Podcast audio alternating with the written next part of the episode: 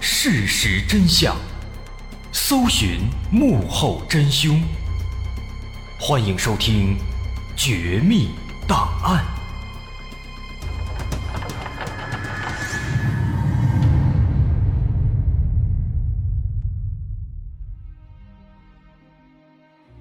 还原事实，探索真相。欢迎来到今天的《绝密档案》，我是大碗。今天咱们要讲的是一起发生在日本的儿童失踪事件。这起事件呢，跟普通的失踪案不一样，这起事件当中充满了诡异和离奇的色彩。说一个七岁的小女孩，在自己的家里有五个大人和其他四个孩子全都在家的情况下，竟然一夜之间离奇失踪了。让人想不通的是，这些大人。竟然没有一个人在第一时间注意到这个孩子不见了，而是第二天早晨醒来之后才发现的。后来警方出动了大约四千人的搜寻队伍，总共搜查了六千多个可疑地点，但没有任何的发现。那么这起案子到底是怎么回事呢？这个小女孩她又是如何失踪的呢？这事儿啊，咱们往前倒，发生在一九九一年。九一年，日本的福岛，啊，福岛这地方咱们曾经也说过，之前说过一个福岛的厕所藏尸案，号称是日本的口味最重的案子，也很有意思。那么今天这起失踪案呢，也是发生在福岛，福岛的田村市船引町，在这儿住着石井一家七口人，他们住在一栋二层的小楼里。这石井一家的男主人叫石井贤一，案发当年三十七岁，他是一家建筑公司的社长。为了方便工作，他把公司的地点设立在了自己家的这栋二层小楼里。所以说呢，这个二层小楼既是他家，也是公司。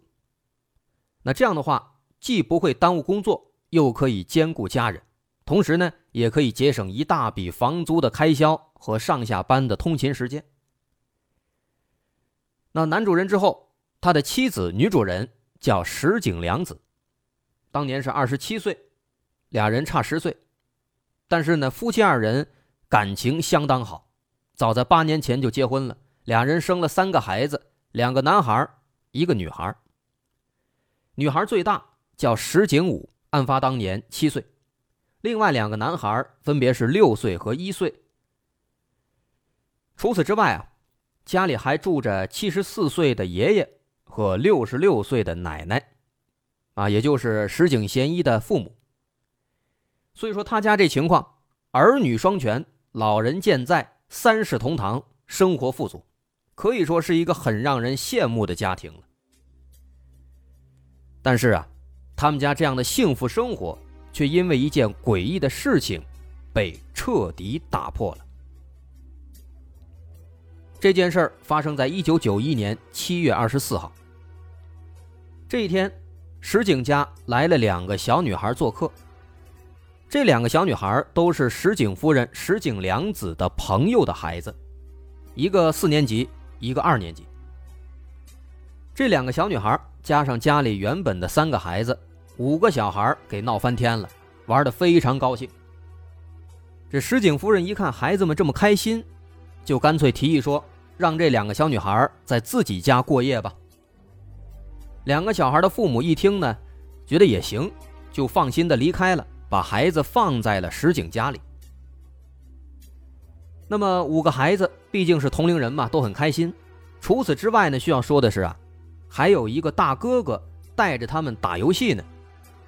这个大哥哥叫做玉川和弥，二十二岁。他是谁呢？他是男主人石井贤一的公司里的一个员工。那其实按理说呢，普通员工肯定是不能在老板家里随便跟孩子玩、跟孩子打游戏的。他为什么可以呢？因为他还有一个特殊的身份，他是石井家的大女儿，这个七岁的石井武的表姐的男朋友。啊，有点绕，但是呢，还是有这么一些算是。类似亲缘关系吧。那么如此一来啊，他在这个石井家里带孩子们玩也就很正常了。而且有时候因为工作关系，他也会时不时的在石井家里住下，方便办公。而在案发当天呢，因为临时需要处理一些额外的工作，所以玉川和米就也住在了石井家里。所以说这一天石井家相当热闹，除了石井夫妇、石井夫妇的三个孩子。石井夫妇的父母，还有两个做客的小女孩，还有一个留在家里的公司员工。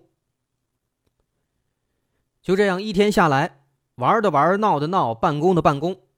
到了晚上八点五十，男主人石井贤一结束了一天的工作，感到很劳累，就早早的带着两个儿子回到了二楼的卧室里睡觉。在这儿，咱们要说一下。在平时呢，没有客人的时候啊，一般都是石井夫妇带着三个孩子都睡在这个二楼的大卧室里。但当天呢，因为来了客人了，而且还有两个小女孩，如果让这两个来做客的小女孩去单独的睡一个屋，显然是不太放心。所以这个石井夫人、石井良子当天呢，就提前准备好了隔壁的一间屋子，在里面放了一张双人床。让女儿石井武和这两个来做客的小女孩一起睡，而他们夫妻两人呢，还跟原来一样，带着两个儿子在那个大卧室里睡。哎，当天晚上是这样的一个布局。那么八点五十这个时候啊，他们家的两个儿子已经在屋里睡下了，但是楼下这三个小女孩一块儿啊，还是玩的很高兴。那因为当时正好是暑假嘛，第二天也不用上课。可以多玩一会儿，所以几个孩子呢就一直玩，打算晚点再睡。那么他们家里不是还住着这个石井武的爷爷奶奶吗？这个爷爷奶奶的卧室啊在一楼。说当时这老两口看到这个孩子们玩的挺高兴，可能也被孩子们这欢声笑语给感染了，突然就心血来潮，想着也出去玩一玩，也去浪漫一下。于是老两口决定。出门去喝点小酒，小酌一杯。那么在晚上九点二十，老两口就出门了。出门之后呢，他们在门外还回头往家里看了一眼，发现这个三个孩子还在客厅玩呢，而那个公司职员玉川和米呢，他的房间也在一楼。一看他的房间正好刚关灯，这应该是已经睡了。之后老两口上了出租车，前往酒馆。那么值得一提的是，老两口在上车之前，特地从外面锁上了一楼的屋门。那么之后过了十分钟，九点半，楼下的三个小女孩渐渐的也玩累了，一个个的开始打哈欠，于是就都上到了二楼的房间里睡觉。石井武睡在中间，两个来家里做客的小女孩睡在他的左右两边。这三个孩子确实是玩累了，躺下没一会儿就都睡着了。此时，在楼下的石井夫人也跟着忙了一天了。现在孩子们好不容易都睡了，赶紧去做一些家务，收拾收拾。那么一个小时之后，十点半的时候，他收拾完了，就上二楼，进到了这三个女孩睡觉的房间里，往里看了一眼，还给他们盖了一下被子。但是这个时候啊。他无论如何都不会想到，这竟然是最后一次看到自己的女儿了。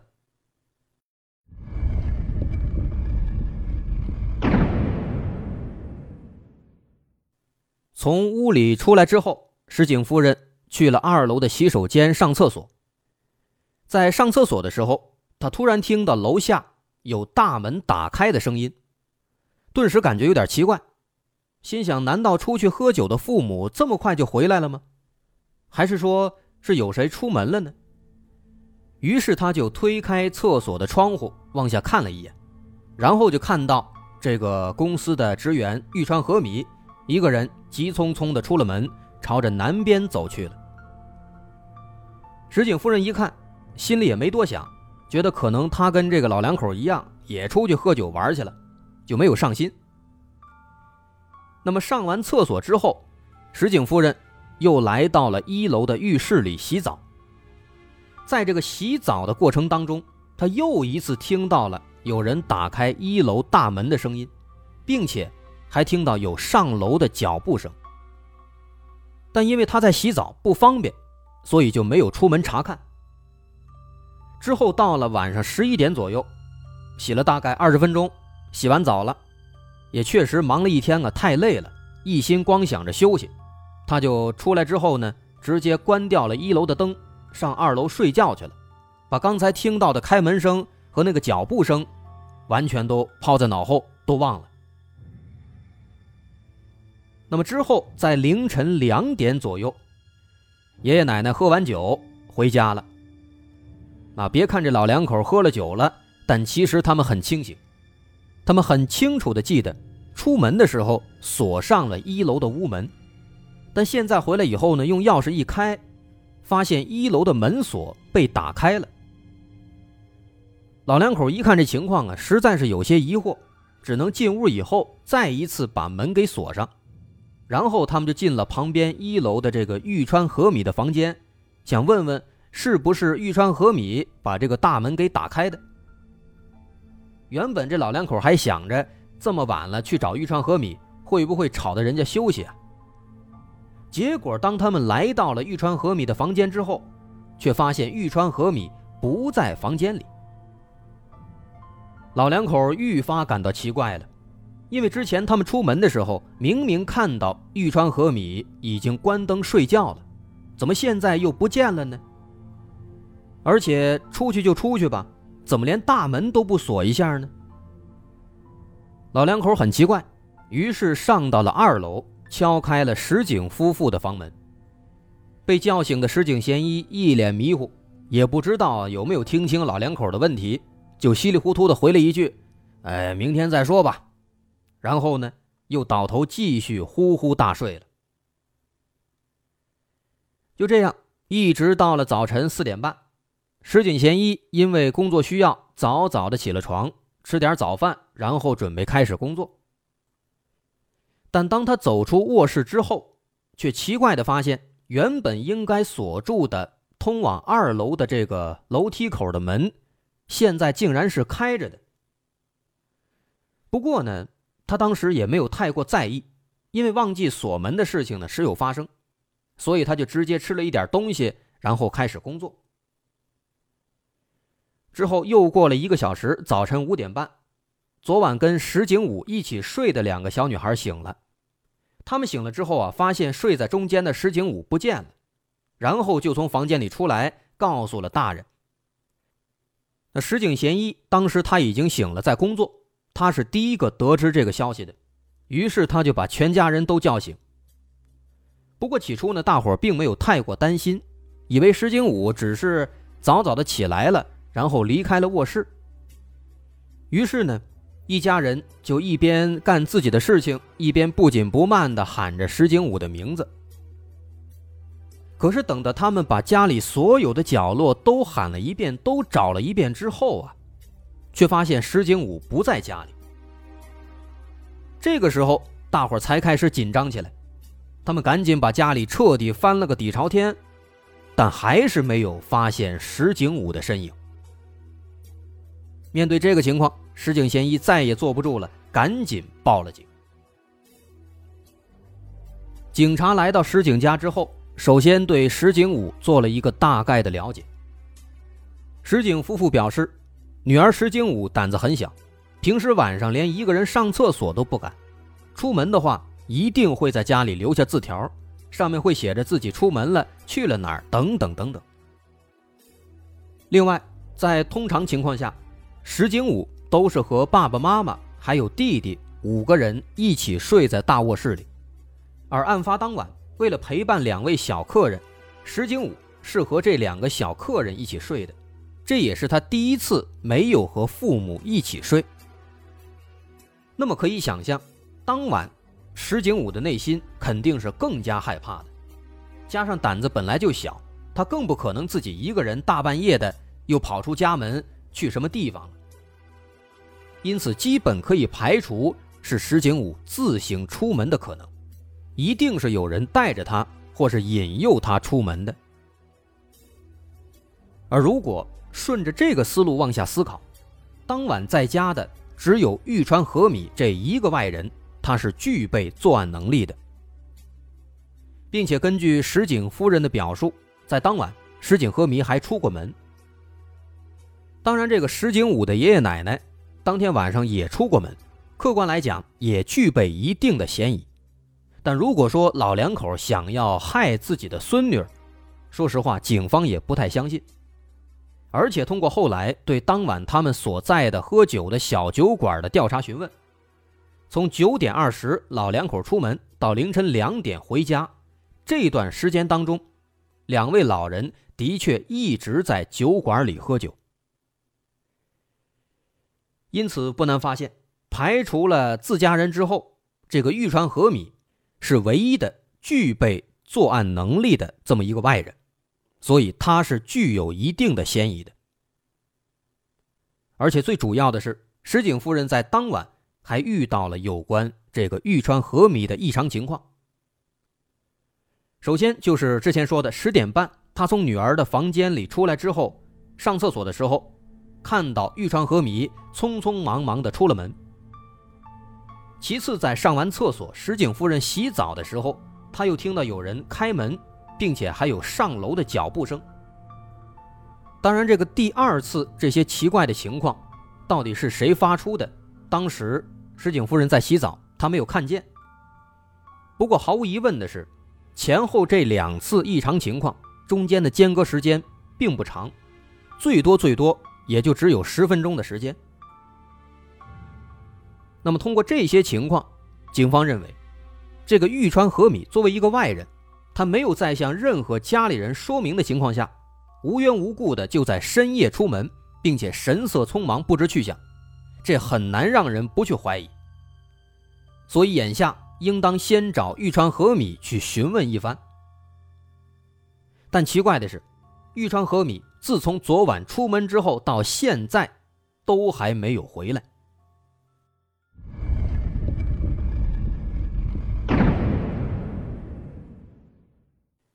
不过，紧接着，正当警察给石井全家人做笔录的时候，大约早晨六点半，玉川和米意外的回家了。警察一看，马上就把他控制住了，问他是不是把石井武给带走了。但玉川和米却一脸无辜的回答说自己什么都不知道，更不知道石井武失踪这件事儿。警察问他昨晚去哪儿了，为什么要在半夜急匆匆的出门？玉川和米解释说：“说在昨晚十点多的时候，他突然想到自己的一个朋友在情感上遇到问题，约好了晚上要打电话沟通一下。于是他就赶紧出门，找到了一个公用电话亭，开始给朋友打电话。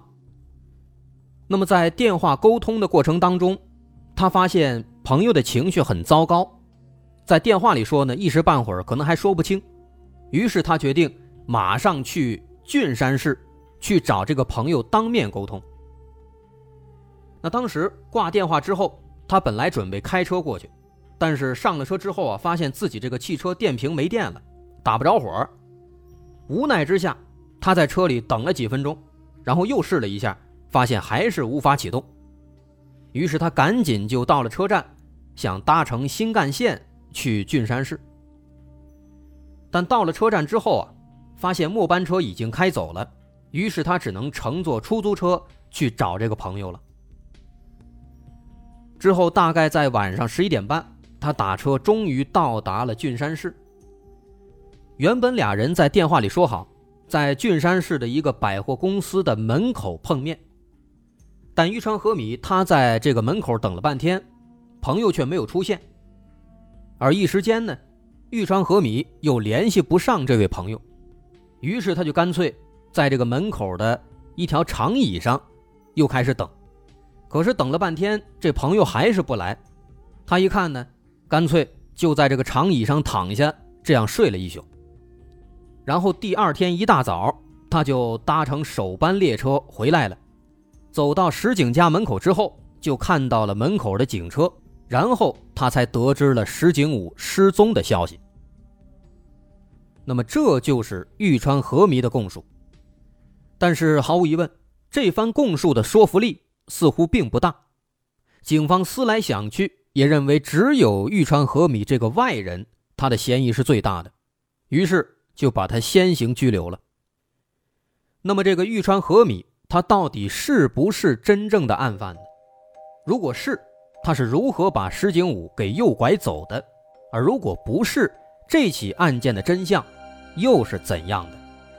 别急，稍后下节咱们接着说。